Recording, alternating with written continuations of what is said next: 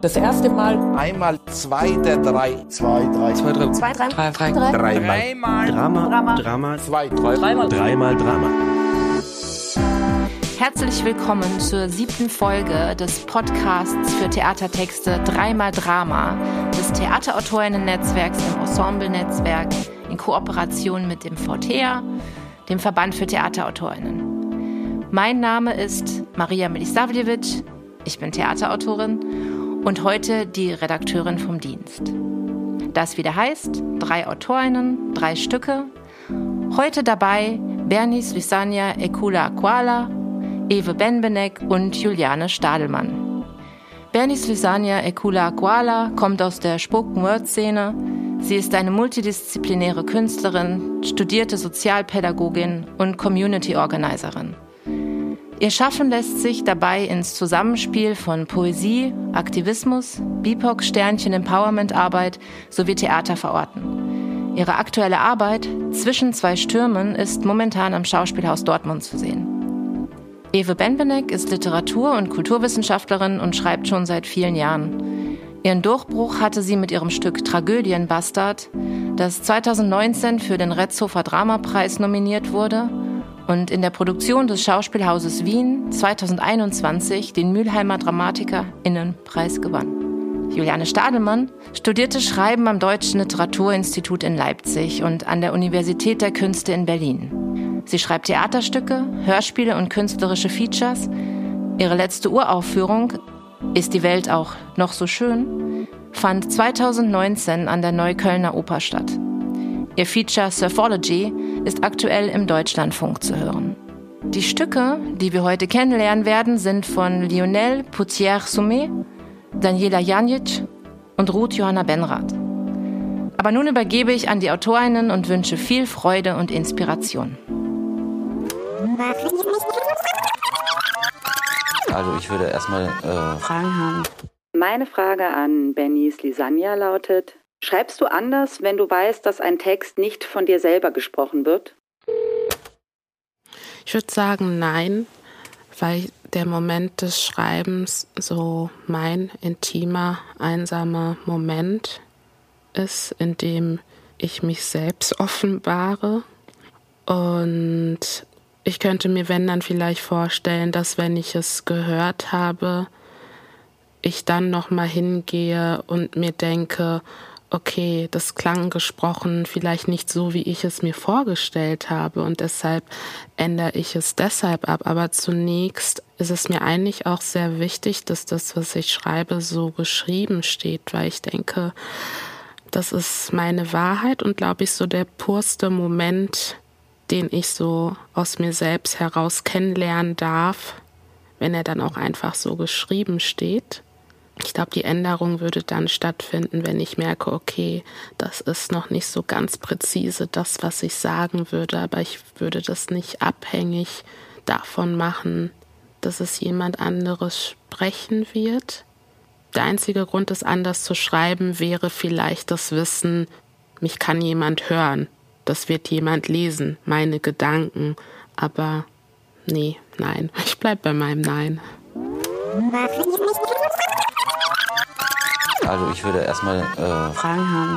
Meine Frage an Juliane lautet, welche Rolle spielt Körper in deinen Texten?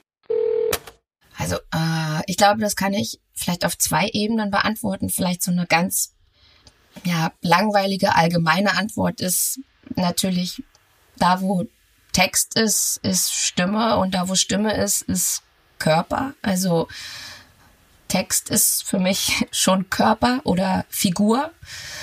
Und vielleicht ein bisschen konkreter ähm, oder eine persönlichere Antwort auf die Frage ist schon, dass ich, wie soll ich sagen, sehr körperlich schreibe.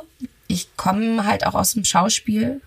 Äh, ich habe eine Schauspielausbildung absolviert und es ist immer noch so, wenn ich Texte schreibe, dass ich zu den Figuren werde und auch spiele. Also ich bin sehr froh, dass Schreiben ein einsamer Prozess ist und man mich dabei nicht sieht oder hört, im besten Falle. Aber es ist schon so, dass ich meine Figuren auch spiele, laut spreche, dass ich versuche, die Haltungswechsel oder einzelnen Haltungen nachzuempfinden und ich da schon sehr drin bin. Und äh, manchmal ist es so ein bisschen spooky, wenn es dann wirklich zur Aufführung kommt und ich sitze im Publikum und die Figuren auf der Bühne sprechen meine Stimme im Kopf laut aus. Es hat so ein bisschen was von Horrorfilm oder so oder von so einem Avatar-Moment. Und ich sitze dann da ganz oft und denk so, oh Gott, warum weißt du, was ich denke? Und dann ist so, ah ja klar, Juliane, du hast es geschrieben. Also ich würde erstmal äh, Fragen haben. Meine Frage an Ewe lautet, welches Potenzial siehst du in autofiktionalen Texten? Ach, äh, ja, interessante Frage, ähm, weil ich auch den ähm, Begriff des Autofiktionalen, der ähm, beim Tragödienbastard ja viel ihm zugeschrieben wurde, erstmal hinterfragen würde. Also, weil autofiktional bedeutet für mich ähm, jetzt gar nicht, dass es um eine persönliche Biografie geht, sondern autofiktional im Hinblick auf Sätze, die in einer Gesellschaft kursieren, die irgendwie diskriminierende Kraft haben, ja. Ähm, und diese Sätze haben eine autofiktionale Realität, aber in der Sprache.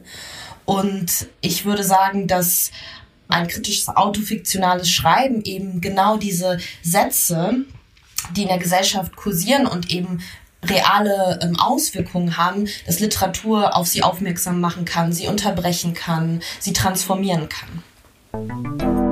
Das erste Mal. Einmal zwei der drei. Zwei, drei. Zwei, drei. Zwei, drei. Drei, drei. drei. Dreimal. Drama. Drama. Drama. Zwei, drei. Dreimal. Dreimal Drama.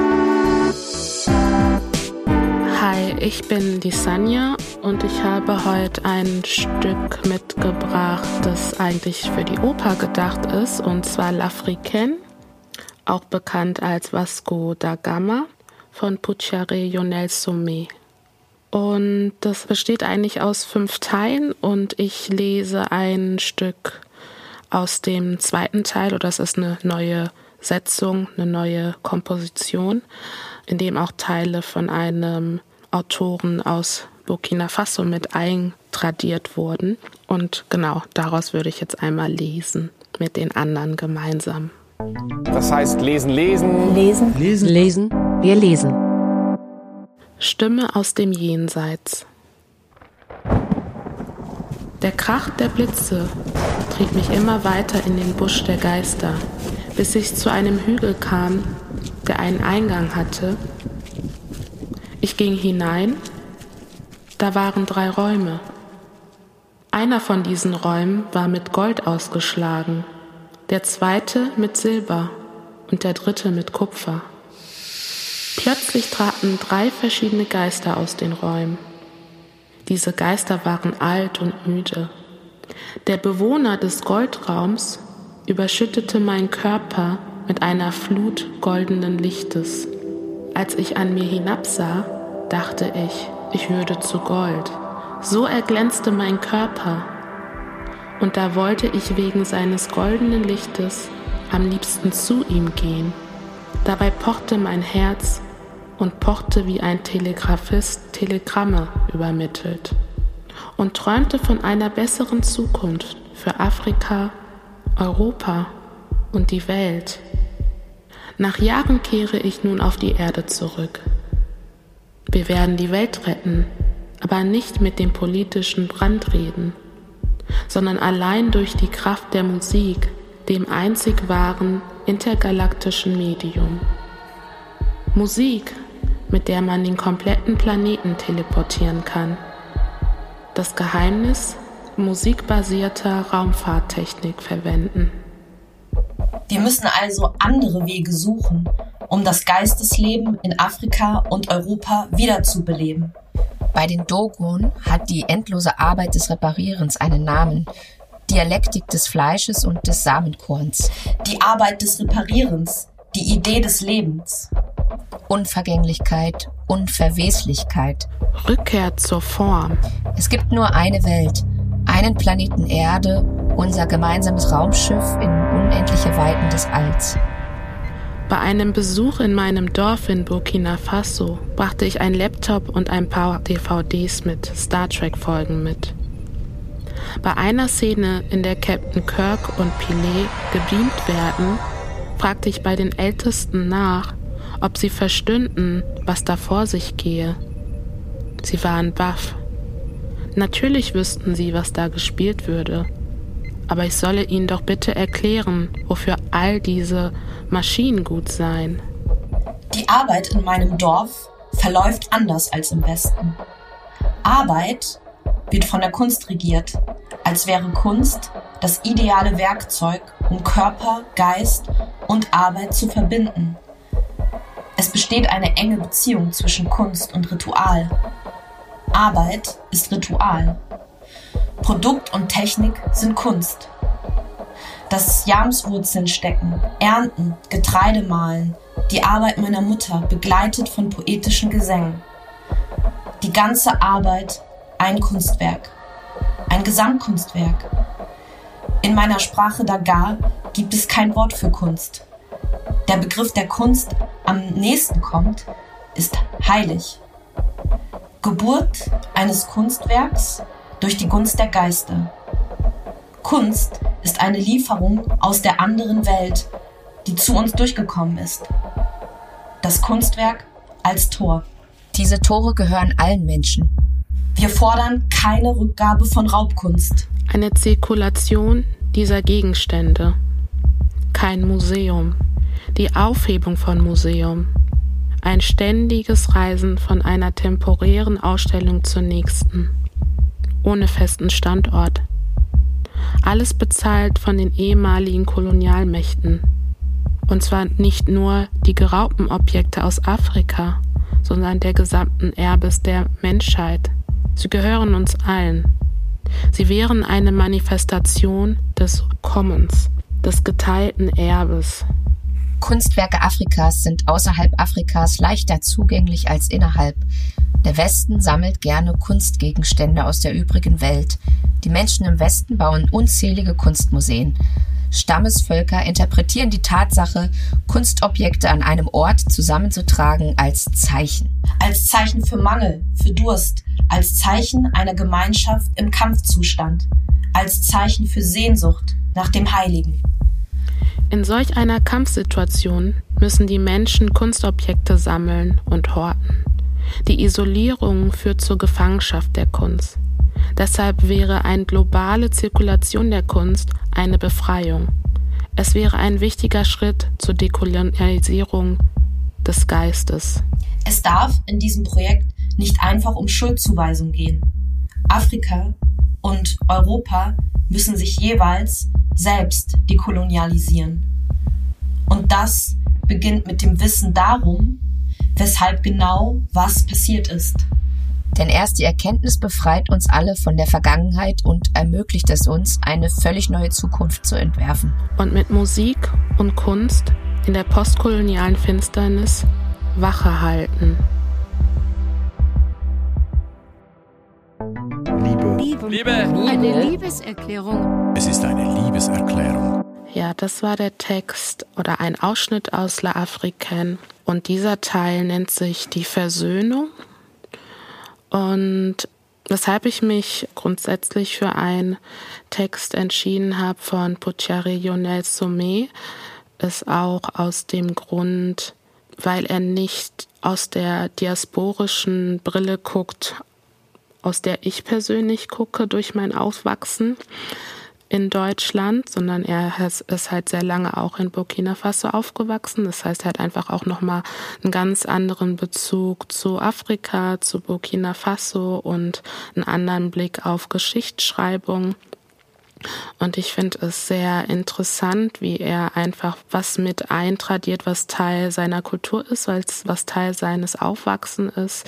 Diese Rituale, diese Zeremonien, die ja auch eine Form einer Inszenierung sind die aus verschiedenen Stadien bestehen, wie halt erstmal Kontakt zu den Ahnen aufzunehmen, die einen dann ein Zeichen darbieten, wo in einer Gemeinschaft, wenn es ein Problem gibt, wie man zu einer Lösung kommen kann. dass dann der nächste Schritt ist, dass man in ein Gespräch geht, das auch sehr verletzend sein kann, aber man sich dafür Zeit nimmt und das Ziel aber dieser ganzen Zeremonie natürlich die Versöhnung ist und auch eine Reinigung der gesamten Gemeinschaft und wie in diesen kolonialen Diskurs oder in diesen Diskurs, der versucht wird zu dekonstruieren, er versucht diese Aspekte einfach auch mit seinem Blick auf Europa und seine Hände zu öffnen, dass es halt auch ähm, in afrikanischen Ländern Antworten darauf geben kann, wie ein besseres Zusammenleben funktionieren kann. Und das ist ein Grund, weshalb ich mich für L'Africaine entschieden habe. Und ähm, nochmal zu dem Titel. Genau, es heißt L'Africaine wie auch Vasco da Gama und er hat immer sehr Fokus auf L'Africaine gesetzt und deshalb auch nochmal die Wichtigkeit auf diese Rituale gesetzt, um einfach auch nochmal zu zeigen, so okay, was ist denn die Perspektive ähm, aus einer oder was kann eine Perspektive aus einer afrikanischen Kultur sein, da das Stück einfach aus einer sehr eurozentristischen Perspektive geschrieben ist und er daraus einfach auch so nochmal eine Umkehrung schaffen wollte. Das war das, was wir gerade gelesen haben. Und vielleicht in die Runde, was war euer Eindruck oder was hat das bei euch vielleicht ausgelöst? Also das erste, wo ich sozusagen sehr aufmerksam geworden bin beim Lesen, ist direkt auf der ersten Seite dieses Auszuges. Und zwar ähm, spricht dieser Text und da äh, die Figur von sie, Sankumine, so ein ganz grundsätzliches Problem an, was sozusagen meine Bildung übers Theater, ja, die ich in, in Deutschland hatte, ähm, total ähm, umdreht, ja, oder auf den Kopf stellt oder, oder mich verwirrt. Und sozusagen diese Stelle ähm, ist jene, in der ähm, die Figur sagt, eines meiner Hauptprobleme ist, dass das, worüber ich spreche, sich nicht auf Deutsch eignet hat, sondern in einer Sprache, die eine andere Auffassung von Wirklichkeit hat. Und dann sich die Frage stellt, wie kann man, wie kann ich überhaupt in, äh, auf Deutsch darüber erzählen? Und da schon irgendwie die Aufmerksamkeit darauf legt, wie kann man überhaupt Geschichte erzählen? Oder was bedeutet es, äh, Geschichte zu erzählen in einer äh, Sprache der Kolonialisten? Ja, also was ist dadurch in, indem man es nur allein schon in dieser Sprache erzählt, eigentlich schon weg oder ja, simplifiziert. Und ich finde, das ist irgendwie so ein Motiv, das sich durch den ganzen ähm, Text zieht, nämlich die Frage, aus welcher Perspektive erzählen wir Geschichte und hier auch die Geschichte der Oper und äh, stellt eben in Frage, ja, ähm, wir alle kennen die Erzählung, Oper hat ihren Ursprung in Westeuropa, in Frankreich, Deutschland, Italien und ist es so? Also es, er sozusagen provoziert mich als in Deutschland sozialisierte Person und äh, hier eben auch ausgebildete Person sozusagen narrativ um Oper oder die Entstehung der Oper zu hinterfragen. So, und das schon auf der ersten Seite über die Frage, wie kann man es auf Deutsch erzählen, kam mir das so entgegen, ja. Ja, mir geht's sehr ähnlich ähm, wie Ewe und ich fand das eine sehr berührende Erfahrung, dass sozusagen so ein bisschen mein Koordinatensystem verschoben wurde. Oder ne, dieser, wir hatten das vorhin schon ganz kurz äh, im Gespräch, dieser Begriff des Kanons, ne, den man irgendwie hat, wenn man irgendwie, oder ja, den man mitbringt, wenn man ins Theater geht und man guckt sich ein Stück an und ich weiß nicht, wie oft ich da sitze und denke, ähm, Mensch, ich hätte jetzt noch mal kurz in Kant reingucken müssen, damit ich die Szene verstehe. Also hm. es bezieht sich immer alles auf irgendwas und man sitzt auf dem Theater und fühlt sich auch mal, also mir geht's so, vielleicht ein bisschen dumm, ja, weil man irgendwie Sachen nicht versteht oder nicht entschlüsseln kann. Und an dem an dem Stück jetzt fand ich total toll und ähm, total befreiend, dass im Text sozusagen das Koordinatensystem oder Kanon, auf das sich der Text bezieht, dass das alles offengelegt wird. Da wird kein intellektuelles Geheimnis draus gemacht oder man muss dann nochmal irgendwie Quellen studieren, sondern es werden Namen genannt, es werden Biografien beschrieben, es werden Quellen beschrieben und das ist was, ehrlich gesagt, ich finde, da können sich ganz viele andere Stücke auch was von abschneiden. Dieses Offenlegen hat mir einen total tollen mhm. Zugang oder hat mir den Zugang total erleichtert und dieser abstrakte Begriff von Dekolonialisierung des Geistes, der ist für mich dadurch total zugänglich geworden, weil ich finde, das funktioniert eben dadurch, ja, dass sozusagen die Koordinaten für mich so exakt gesetzt werden in dem Text. Und zum Beispiel ganz konkret, was mich überrascht hat, war eben dieser Orfuwa-Femi-Kult. Das ist ein Text auf Seite 8 bis 11. Ich weiß jetzt nicht, Entschuldigung, ich muss noch mal ganz kurz den ganzen Text öffnen, damit ich das lesen kann. Also wenn du ähm, noch eine Weile brauchst, genau, also auch als der ähm, oh, Fufa äh, Femi-Kult eingeführt wird, ne, und dann ja auch irgendwie so gesagt wird oder gezeigt wird, dass der ähm, Ursprung sozusagen der, der Form der Oper darin auch liegt, ja, habe ich mich gefragt, why, why didn't I know this? Ja, also ja. oder warum habe ich so die die Geschichte über wie äh, Oper entsteht einfach so eingekauft? Ja, und genau. in dieses ja, Narrativ so eingekauft und mich nie gefragt, könnte es auch anders sein? Ähm, genau. Ich habe also ich habe die Stelle gefunden. Ähm, ich kann mal ganz kurz lesen. Ähm, der Sängergott Orfu Wafemi mit seiner Gattin Airi Deleme auf dem Weg aus der Unterwelt. Höhlenmalerei Afrika um 2000 vor Christus. Der Sängergott Orfu Wafemi betritt die Pforten der Unterwelt. Fresko der Orfu Wafemi Grabkammer in Heliopolis Altes Reich. Und dann geht's so, also dann wird so ein bisschen, werden so die Stationen aufgezählt. Nach Ansicht von Anton Wilhelm Amo und Gustav Sabak Escher stammt der mythische Sänger nicht aus Thrakien, sondern der Mythos geht auf afrikanische Kulte zurück, die sich über alte Karawanenrouten nach Ägypten und schließlich nach Griechenland verbreiteten.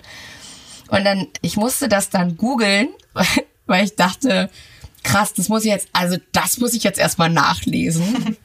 Und das, das Verrückte ist, man findet im Netz fast gar nichts. Also es gibt irgendwie nicht mal einen richtigen Wikipedia-Eintrag. Wir wissen alle, wie, also, ne, klar kann man mit Wikipedia keine verlässliche Quellenarbeit betreiben, aber das ist so, ich fand das so exemplarisch für die Bahnen, in die man, in denen man so denkt, ne, mhm. irgendwie. Und das Stück macht das die ganze Zeit. Das dekonstruiert das sozusagen auch, ähm, mhm. ja, unsere ganze, wie wir uns beziehen auf Quellen und auf die Geschichte. Und mhm. das fand ich super. Also ich fand das total spannend zu lesen. Und mich würde auch die Inszenierung und die Umsetzung total interessieren. Ich würde das total gern sehen, weil ich mir das eben auch in Kombination mit Performance, mhm. also Gesang und es gibt ja auch die Videoteile, also im, im Text sieht man, dass es, dass auch mit Video gearbeitet wird. Das würde mich total interessieren. Ich glaube, das ist ein augenöffnendes, ohrenöffnendes Erlebnis. Mhm. Das ist total interessant, dass du das sagst. Also dazu möchte ich noch kurz was, also dass du dir gerne auch vorstellen möchtest, wie das in der Umsetzung aussieht. Und ähm, ich fand es jetzt auch nochmal sehr spannend für euch zu hören. Also ich habe mich nämlich vorher gefragt, wird an diesem kurzen Ausschnitt klar, was wirklich da im Ganzen versucht wird. Und ich habe so das Gefühl, oh doch, das kann verstanden werden. Und jetzt so auf deine Frage, wo du dich einfach auch gesagt hast, okay, wie sieht da die Umsetzung aus?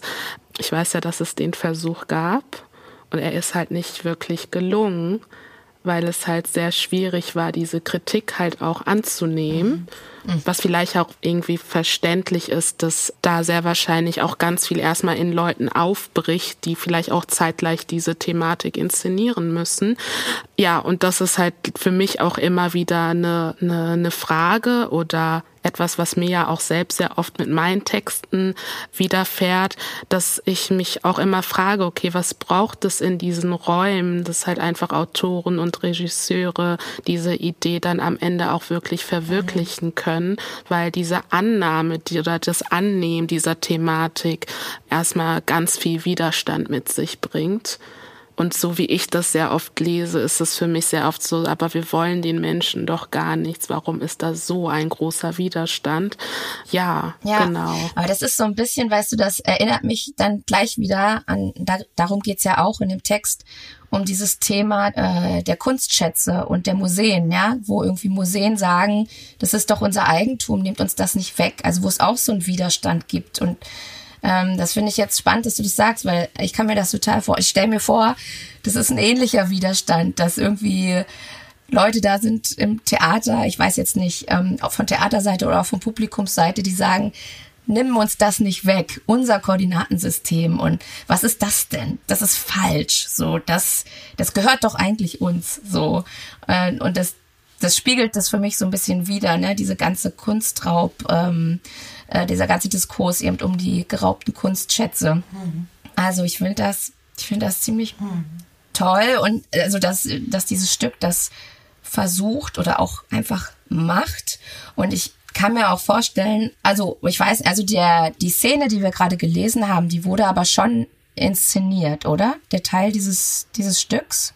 Ähm, die Versöhnung wurde schon inszeniert, aber mit ganz vielen Kompromissen. Okay. Also man spürt halt immer wieder die Widerstände.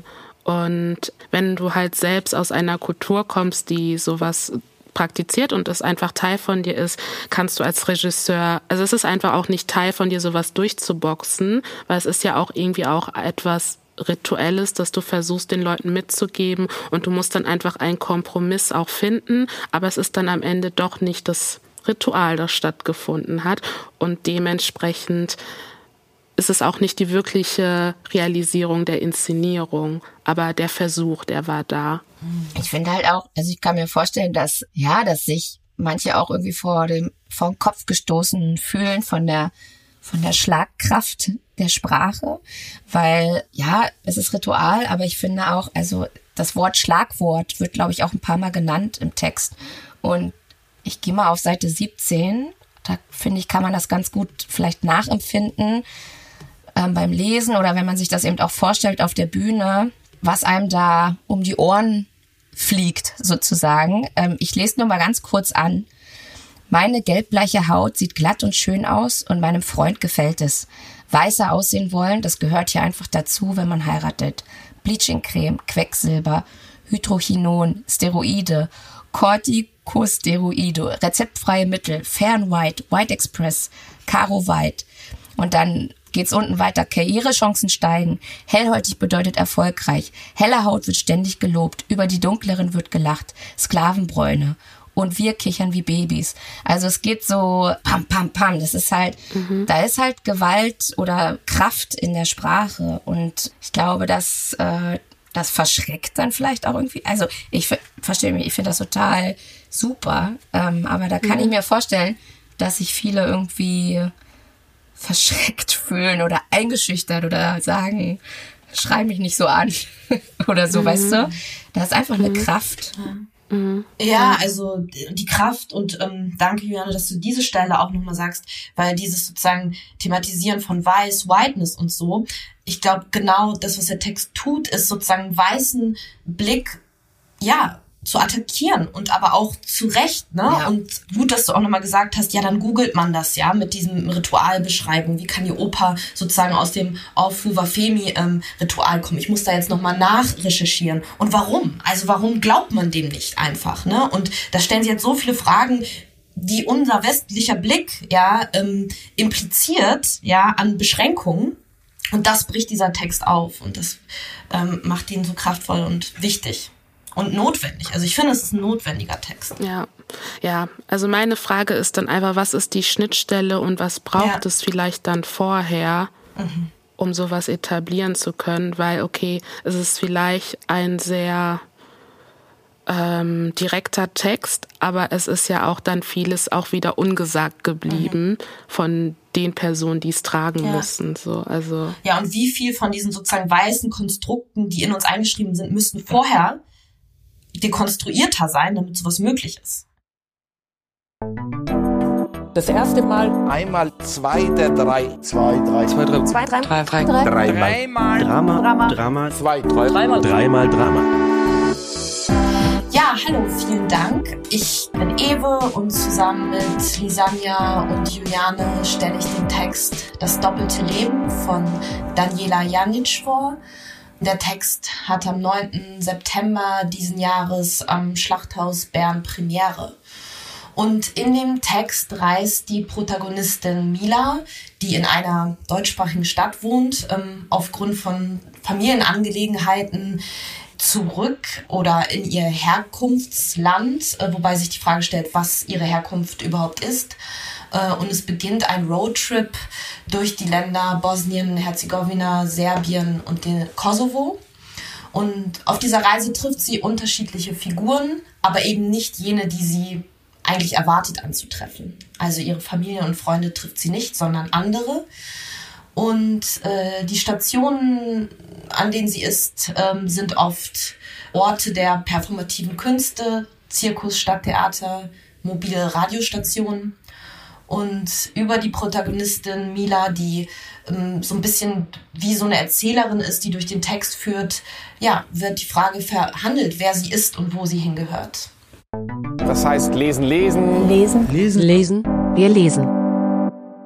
Ich habe ein Geheimnis. Ich habe die ganze Zeit ein Leben geführt. Und die ganze Zeit hätte vielleicht ein anderes Leben viel eher zu mir gepasst. Ja, und jetzt denken Sie vielleicht, könnte das nicht jeder und könnte man das nicht immer sagen? Und klar, es stimmt. Nur manchmal stimmt es mehr. Mein Geheimnis ist, ich liebe Ludmilla. Wenn ich von meinem anderen Leben spreche, dann ist ein Leben mit ihr eine reale Möglichkeit. Ludmila ist meine wilde Seite, wenn du so willst. Sie ist leidenschaftlich und aufbrausend und unersättlich. Nach jeder Sekunde leben. Und all das bin ich auch. Genusssüchtig und vor allem unersättlich. Und wenn wir zusammen sind, enden Tage und Nächte wie ein einziger Augenaufschlag. Und wir müssen uns ganz künstlich Enden setzen, weil wir sonst vermutlich früh sterben würden. Was ich damit meine? Ich hatte Angst, es würde enden. So wie alle Leidenschaften. Entweder die Liebenden sterben früh oder die Leidenschaft stirbt. Und das will Mensch am besten vermeiden. Aber dieses Mal bin ich kurz davor. Gleich treffe ich sie wieder. Manchmal werden wir aufgefordert, über uns zu berichten, über den anderen Stern und darüber, wie uns so geht hier und wo jetzt unser Zuhause ist. Wir sagen hier und dort, da wo die Freunde, da wo das Herz. Wir sagen sowas wie überall und nirgends. Nirgends, das sagen wir meistens nicht. Wenn wir gebeten werden, unser Traumzuhause zu beschreiben, beschreiben andere das Haus ihrer Kindheit und wir sagen etwas Allgemeines wie das perfekte Zuhause ist hell und warm und nicht überfüllt. Was soll ich dir erzählen, wie es ist, kein Zuhause mehr zu haben? Es gibt auch kein Haus mehr, wurde halt zerstört. Ihnen zu viel zu verraten, so viel haben wir gelernt, bringt Ihnen mehr als uns. Und ob wir zerrissen sind innerlich. Und wenn ja, wie sehr? Und wir sagen, schon ja. Einmal bekommen wir eine Plattform und jetzt hören alle zu. Eine Runde von Männern, und einige Frauen. Wir sollen ein paar Worte sagen über die Muttersprache. Wir sagen, unsere Muttersprache, die gibt es nicht. Sie wird nicht mehr anerkannt, die Sprache. Wir sagen, unsere Muttersprache existiert nicht mehr, denn der Ort, an dem sie gesprochen wurde, gibt es auch nicht mehr so richtig. Wir sagen, unsere Muttersprache gibt es nicht, denn sie wurde uns verboten. Pass auf, dieses Wort nicht zu benutzen, wenn du dort bist damit sie nicht fragen. Wir sagen, unsere Muttersprache gibt es nicht mehr, weil sie sich zerteilt, zellgeteilt hat, in viele einzelne, die man besser einordnen kann, damit alles seinen Platz hat, seinen Wert. Jetzt müssen alle sich entscheiden, welche sie sprechen, damit alle wissen, wer wohin gehört. Damit alle gleich wissen, wo sie einander einordnen und wer zu wem gehört. Doch da machen wir nicht mit. Wir sind die Schnittmenge und identifizieren uns mit keiner der vorgegebenen Kategorien. Darum legen wir uns auch nicht fest. Unsere Sprache ist eben die, die wir sprechen. Wir sprechen die Sprache, die alle meint und niemanden ausschließt. Doch wir beantworten keine Fragen, die ihre wirkliche Natur verraten. Einer der Männer fragt, aber aus welchen Kategorien seid ihr denn die Schnittmenge? Doch wir beantworten keine Fragen, die ihre wirkliche Natur verraten. Wir sind die Schnittmenge und das Chaos und identifizieren uns mit keiner der vorgegebenen Kategorien. Darum legen wir uns auch nicht fest. Zwischen den Stühlen ist es nicht bequem, aber lieber sitzen wir für immer unbequem, als uns einordnen zu lassen, um einem höheren Zweck zu dienen, dessen Sinn wir nicht verstehen. Unser Zuhause, das ist im Dazwischen und das ist unser Widerstand. Liebe. Liebe. Liebe. Eine Liebeserklärung. Es ist eine Liebeserklärung. Ich habe den Text ähm, heute mitgebracht ähm, oder hier auf die Agenda gesetzt, weil der Text für mich etwas einfordert, eine Frage einfordert, und zwar die Frage, was ist Herkunft und Identität? Und besonders äh, finde ich eben, dass diese Frage, wie ich finde, im Text über die Form gelöst wird. Denn ähm, es ist ein Text, wo die Figur und eigentlich auch die Sprache die ganze Zeit in Bewegung ist und nicht ankommt. Also Mila reist eben äh, durch diese drei Länder, Bosnien, Herzegowina, Serbien, Kosovo und äh, kommt so, ja, teilweise zufällig von einer Station in die andere und hält nie an. Und ähm, so hält auch das, was sozusagen an Reflexionen und an unterschiedlichen Sprachen, das sind nämlich viele unterschiedliche Sprachen im Text, äh, bleibt ständig in Bewegung, so dass der Text eigentlich über diese Form erstens die Idee aufstellt, ähm, dass Identität und Herkunft in Bewegung sind und in dieser Bewegung eigentlich sich immer, immer komplizierter werden. Also die Frage nach Herkunft und Identität wird immer komplexer im Verlauf des Textes. Und was ich eben auch wichtig finde, ist, dass der Text ähm, postsozialistische Realitäten des ehemaligen Jugoslawiens ähm, auf die Agenda setzt oder darauf aufmerksam macht. Und ja, also ich glaube, ja, man kann so vieles fragen zu diesem Text und ich ähm, dachte, eine gute einleitende Frage wäre, ist, wie ist es euch mit der Sprache in diesem Text ergangen? Ja, also ähm, es sind ja viele unterschiedliche äh, Sprachen unterschiedlicher Länder da drinne und äh, wie ist es euch damit gegangen und wie verhalten sich diese Sprachen ähm, oder welche Beziehung haben sie zu dem Deutschen im Text? Da muss ich kurz drüber nachdenken. Ähm. ja, oder vielleicht mögt ihr auch irgendwie woanders anknüpfen. Ähm, auch die Frage, wie, wie habt ihr Mila wahrgenommen? Also ich habe eine Beobachtung zum Text und hm, das beantwortet vielleicht so ein bisschen die, die Frage zur Sprache. Äh, ich musste den, also klar muss man Texte mehrmals lesen, aber da musste ich wirklich Abschnitt und Abschnitt nochmal lesen und nochmal lesen, um, um das für mich ordnen zu können. Ähm, da sind wir vielleicht wieder bei diesem Begriff Koordinatensystem. Irgendwie habe ich es heute damit. Mhm. Aber was du auch sagtest, äh, Herkunft, Sprache, Identität.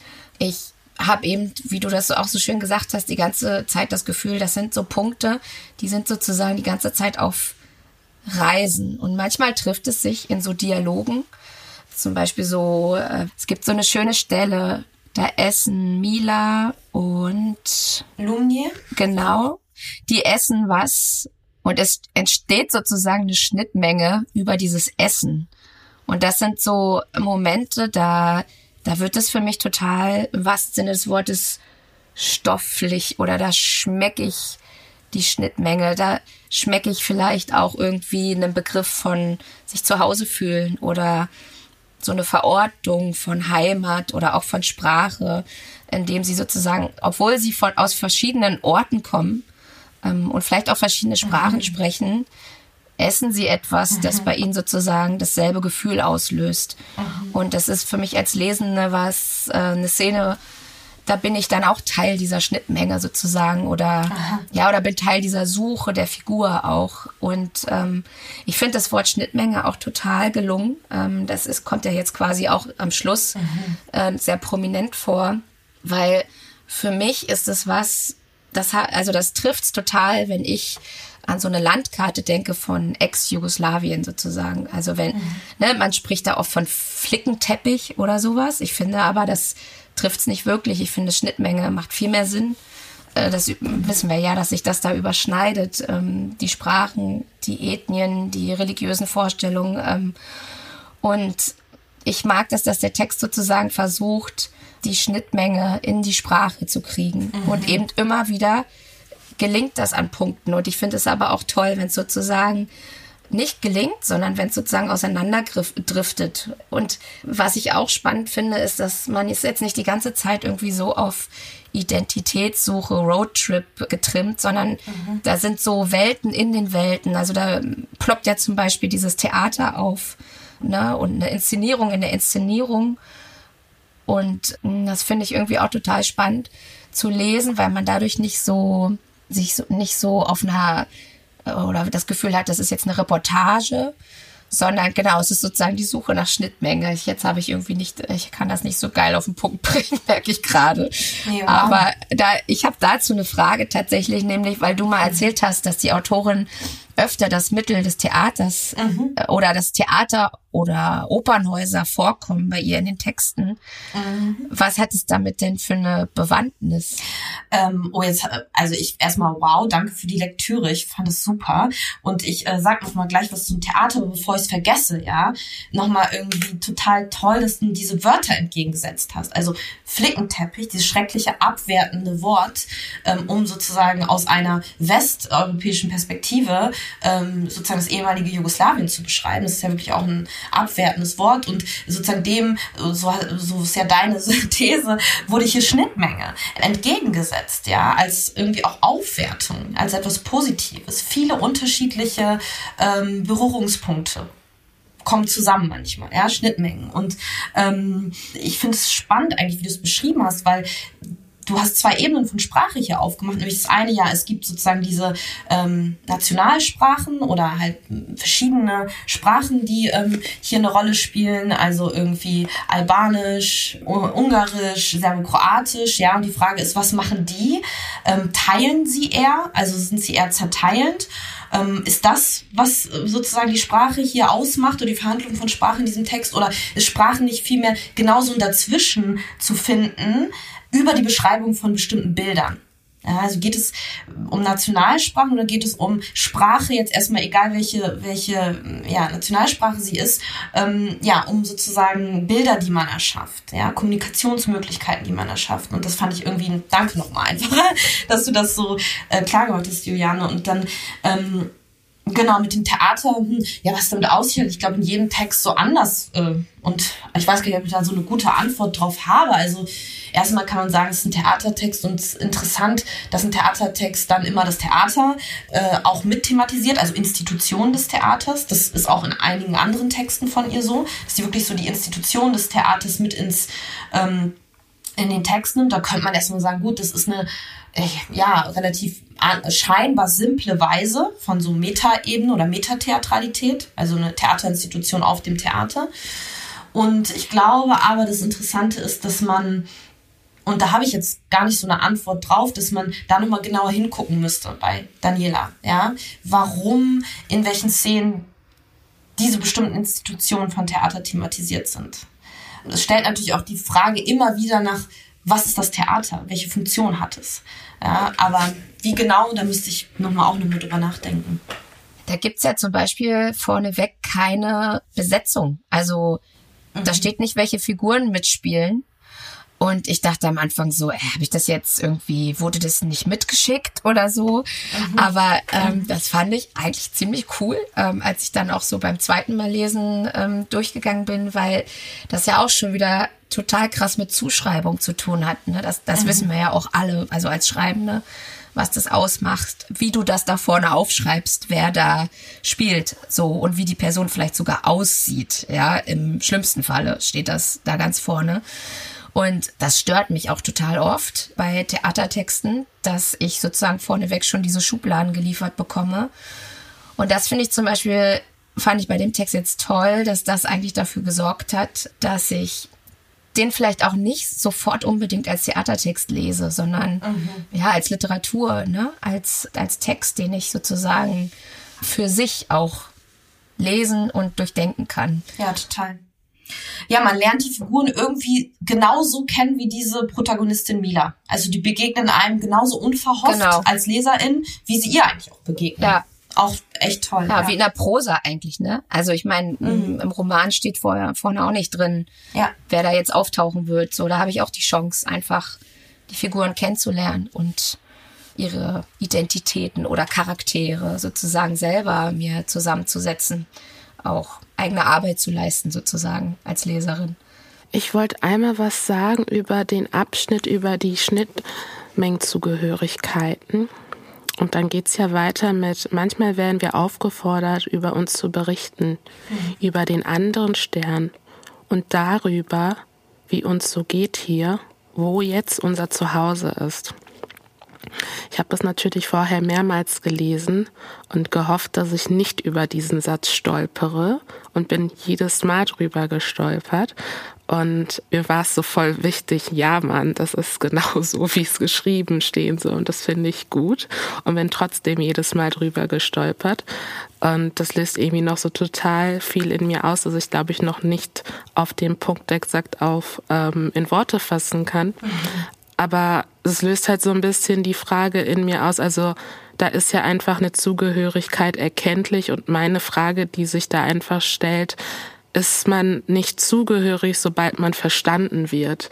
Inwiefern ist wirklich durch Zuschreiben immer so eine grammatikalische Richtigkeit wichtig? Mhm. Deshalb fand ich diesen Satz einfach so total so bestärkend, dass er genau so da steht und er für mich einfach so ganz viel Diskussionspotenzial aufmacht, weil ich mir sicher bin, dass das ein Diskussionspunkt ist, wie er dort geschrieben steht.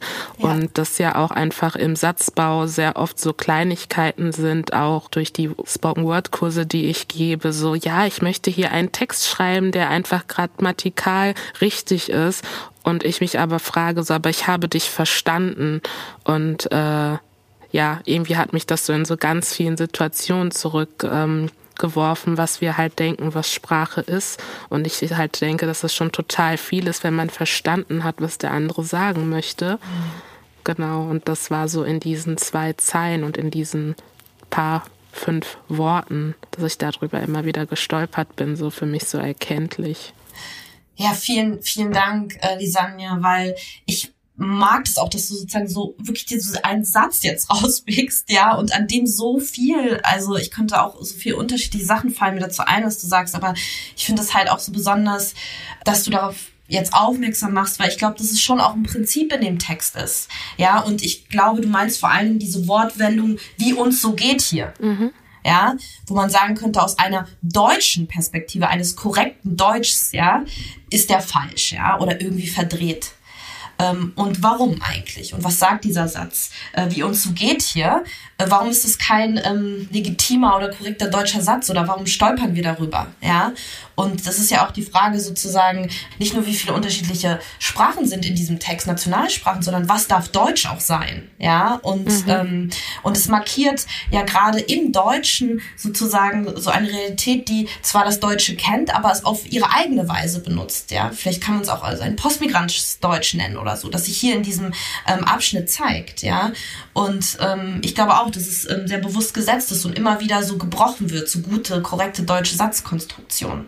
Ja, was ja auch nochmal die Frage ähm, aufführt, welche Stimmen sprechen hier.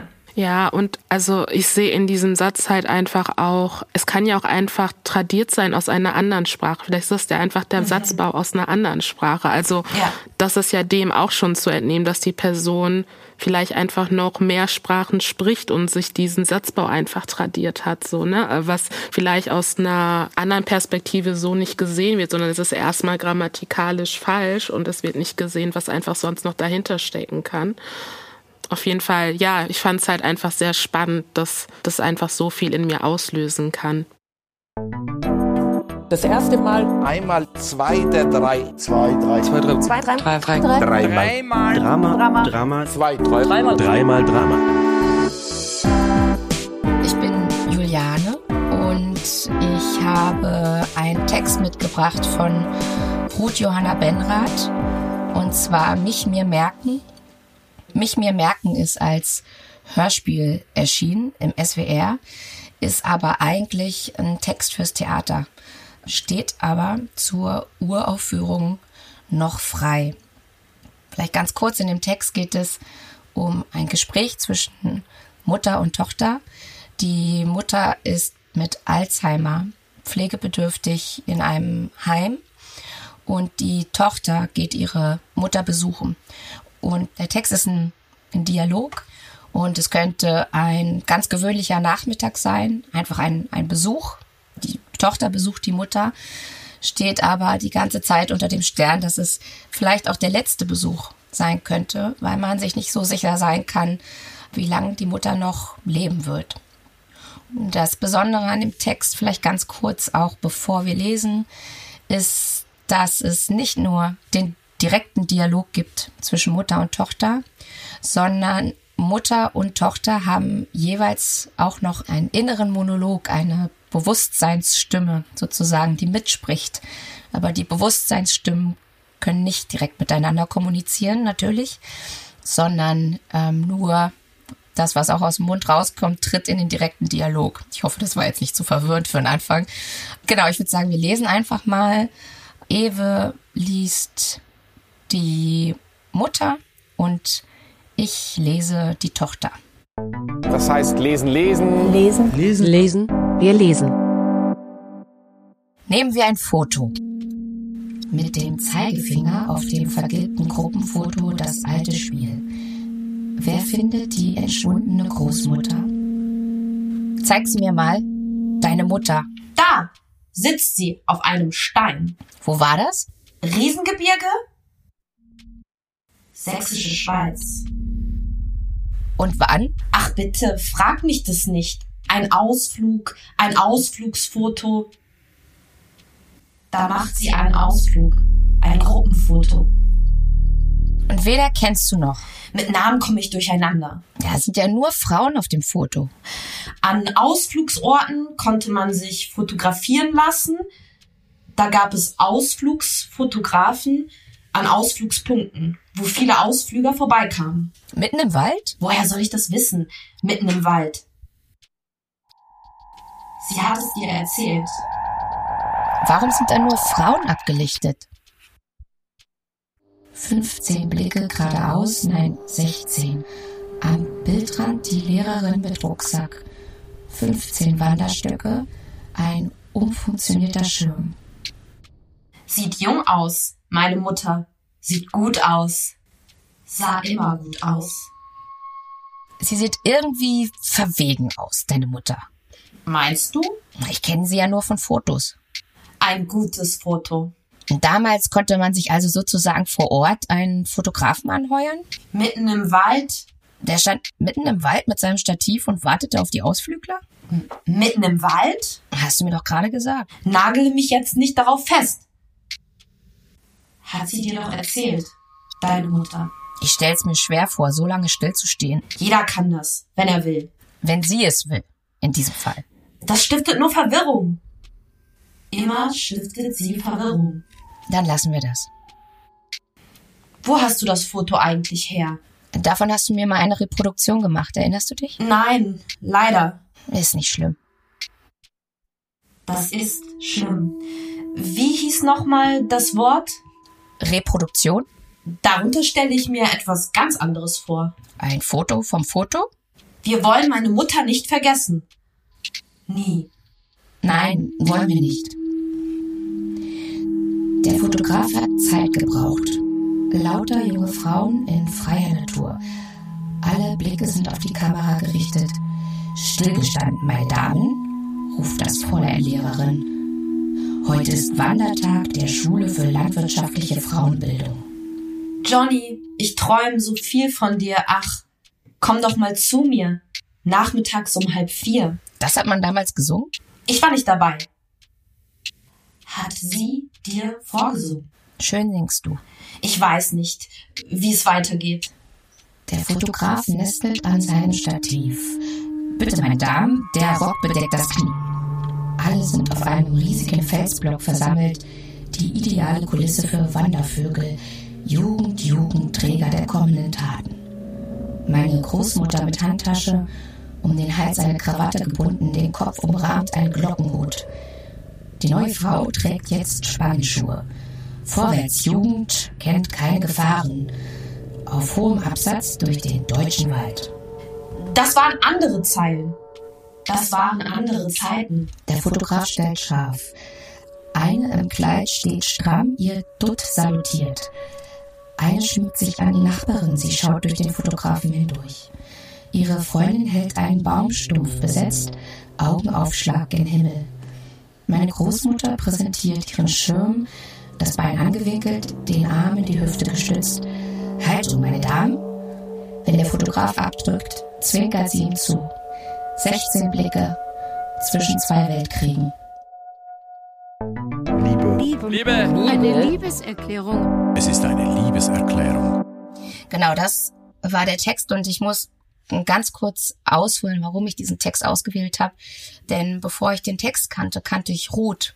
Ich habe Ruth Johanna Benrath, ich glaube 2016 kennengelernt, während eines Stipendiatinnenaufenthaltes in, in Schöppingen. Und genau, da sind wir ins Gespräch gekommen und haben uns anfangs über das ausgetauscht, was wir so schreiben, also woran wir da so arbeiten. Und ihr Stück Mich mir merken war schon fertig damals. Und ich hatte auch gerade ein Hörspiel fertig geschrieben. Und da ging es auch um einen Sohn, in meinem Fall, der seine demenzkranke Mutter im Pflegeheim besucht. Und ähm, es gibt in meinem Text ein ähnliches Zwiegespräch. Es ist nicht so fokussiert auf die beiden, aber es gab sozusagen dieses gemeinsame Thema, über das wir dann ins Gespräch gekommen sind und was für mich sozusagen die viel einprägsamere Erfahrung war mit Ruth war, äh, ich bin ja bin 2015 fertig geworden am Deutschen Literaturinstitut und Schöpping war so mit eins meiner ersten Stipendien, die ich bekommen hatte. Und Ruth war einfach eine Autorin, die schon viel länger im Geschäft war als ich, die einfach schon länger als Autorin, als freie Autorin gearbeitet hat. Und äh, meine Gespräche mit Ruth erinnere ich mich, mich damals waren so ein bisschen so ein Reality-Check. Also ich hatte so das Gefühl, ich spreche mal mit jemandem, der sich wirklich auskennt. Es klingt jetzt vielleicht ein bisschen absurd, weil man davon ausgehen sollte, dass sich Dozentinnen und Dozenten am Deutschen Literaturinstitut auch auskennen. Aber Ruth bin ich halt auf Augenhöhe begegnet und nicht als Studierende, einer Dozentin, sondern wir waren eben beide als Autorinnen da. Und ich fand diesen Austausch damals total wertvoll und wichtig und ähm, genau, das ist auch was, was äh, wovon ich immer noch überzeugt bin, was total wichtig ist zwischen gerade Autorinnen ähm, und auch Autorinnen mit unterschiedlichen Erfahrungsräume, also vielleicht Autorinnen, die schon länger dabei sind, mit Autorinnen, die irgendwie gerade anfangen. Und genau, lange Rede, ich habe dann an Ruth wieder denken müssen, als es hier um diesen Podcast ging und diesen Text, weil sie damals sehr dafür gekämpft hatte, dass der eine Theateraufführung bekommt. Und er wurde damals nur in Anführungsstrichen, sage ich jetzt mal, als Hörspiel gemacht, was auch eine totale Auszeichnung ist. Aber er wurde eben nie als Bühnentext inszeniert. Und ähm, ich finde das super schade. Jetzt kommen wir mal zum Text, weil ich finde, das ist ein ganz, ganz toller Theatertext, der prädestiniert ist für eine Inszenierung auf der Bühne. Was ich an diesem Text total beeindruckend und toll finde, ist die Form. Auf die kommen wir bestimmt gleich nochmal zu sprechen. Der ist nämlich in einer Tabellenform geschrieben und man hat quasi zwei Spalten jeweils für die Mutter und zwei Spalten für die Tochter. Und eine Spalte ist jeweils der direkte Dialog und die Nebenspalten sind sozusagen die inneren Monologe, die die beiden führen, also die Bewusstseinsebene sozusagen.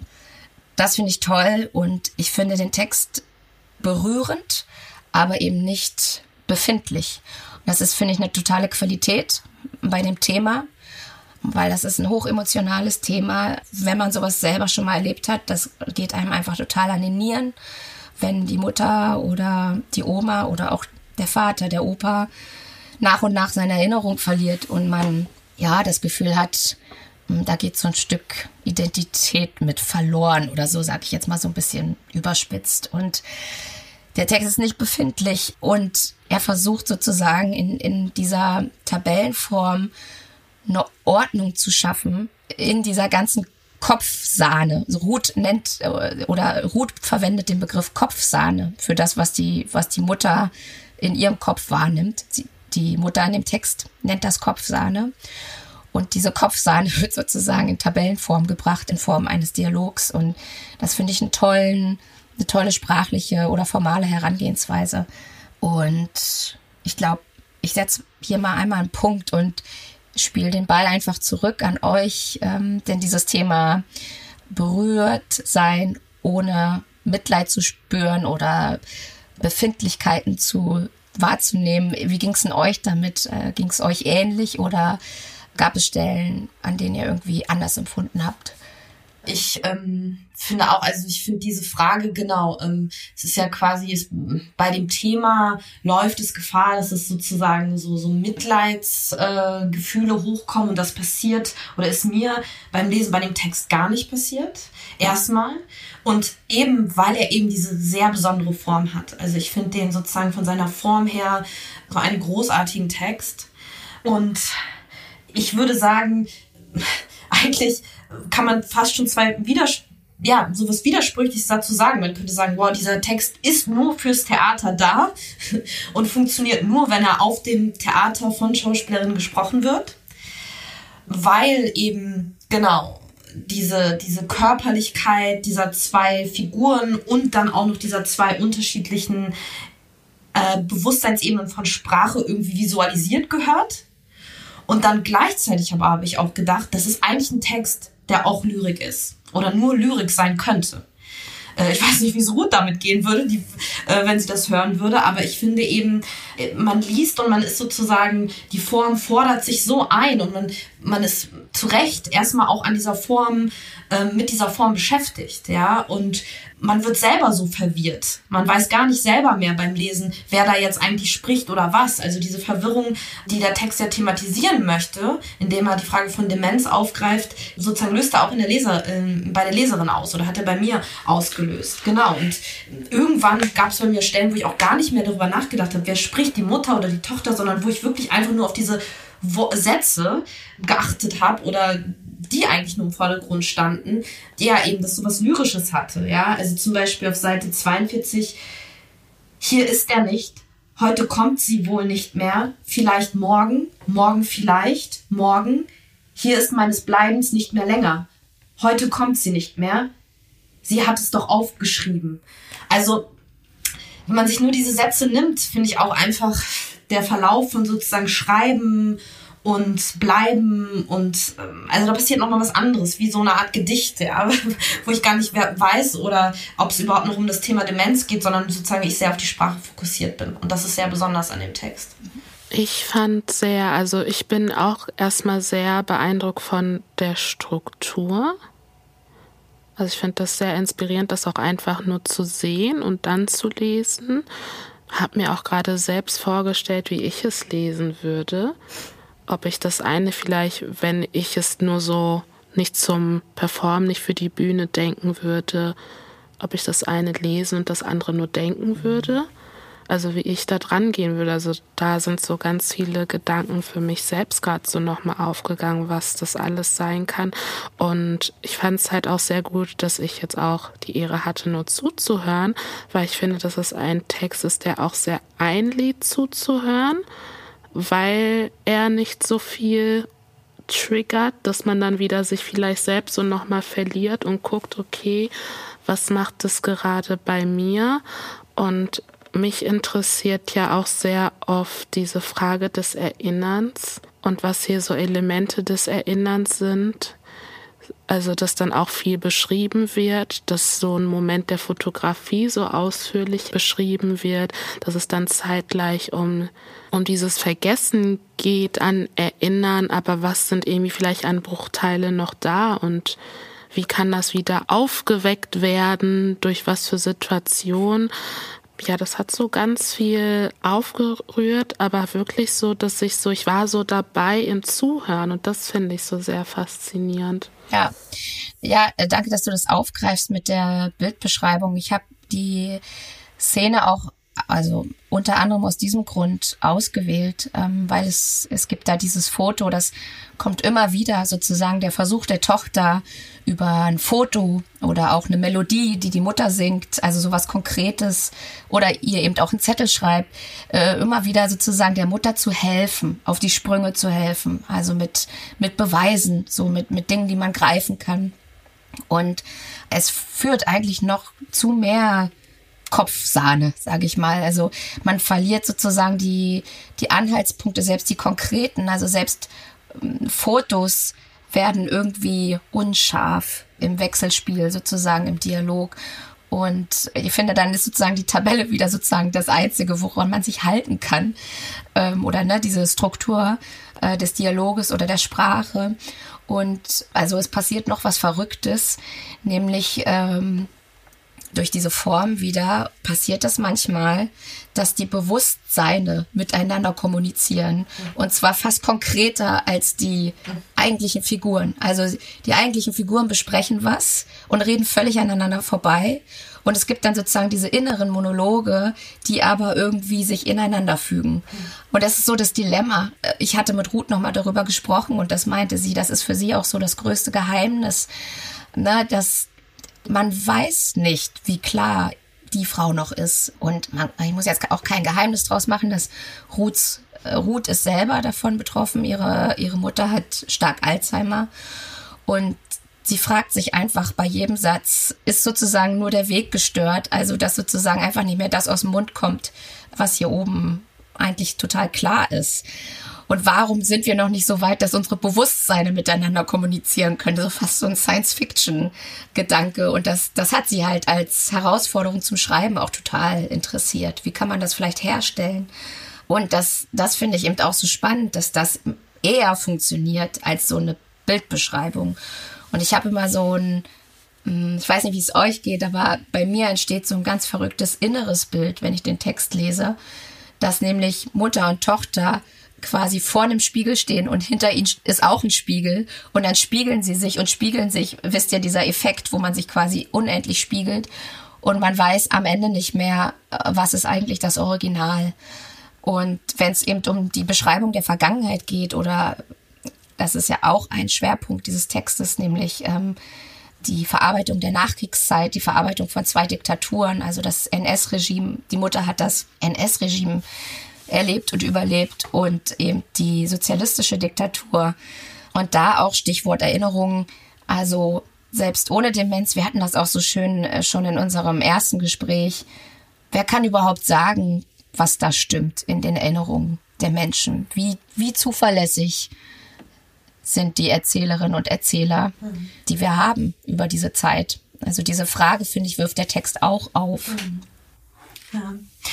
Ja, also wenn ich ähm, dazu nochmal daran anknüpfen kann, genau, das ähm, ist ja auch schon mal aufgekommen. Äh, als wir vorher schon mal gesprochen hatten, hatten, also ja, was ist das eigentlich für, also vor allen Dingen diese Mutterfigur, was ist das eigentlich für eine äh, Erzählerin, ja? Ist sie denn eine unzuverlässige Erzählerin, weil sie ähm, dement ist oder was ist eigentlich auch mit dieser Generation? Ja, also sozusagen von deutschen Menschen, die die NS-Zeit noch mitgekriegt haben und äh, diese und die Nachkriegszeit. Also sozusagen, äh, ich finde, es stellt sich auch die Frage, was ist sozusagen diese Generation für, was hat die für Erzählungen? Wie zuverlässig sind sie generell oder wie wollen wir uns mit ihnen beschäftigen? Das wirft der Text für mich ähm, so ganz besonders auf. Total, ja. Also Ruth hat so schön gesagt, dass ähm, Demenz beschädigt das kollektive Gedächtnis in ihrer Wahrnehmung ähm, total. Ja.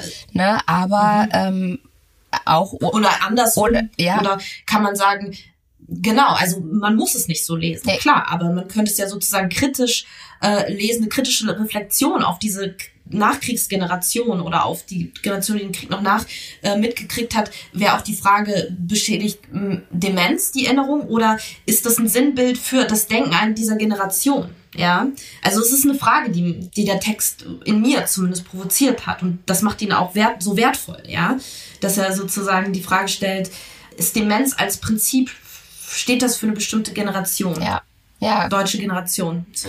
Total und Also auch das bewusste Verdrängen vielleicht oder auch. Ja, ja, genau. Äh, das habe ich mich gerade auch gefragt, ob das unbedingt irgendwie vielleicht auch wie so ein Abwehrmechanismus, so ein Schutz, genau. ob man das nicht sonst ähm, gar nicht tragen könnte, ob es aufgrund dieser Generation genau deshalb auch so da ist. Mhm.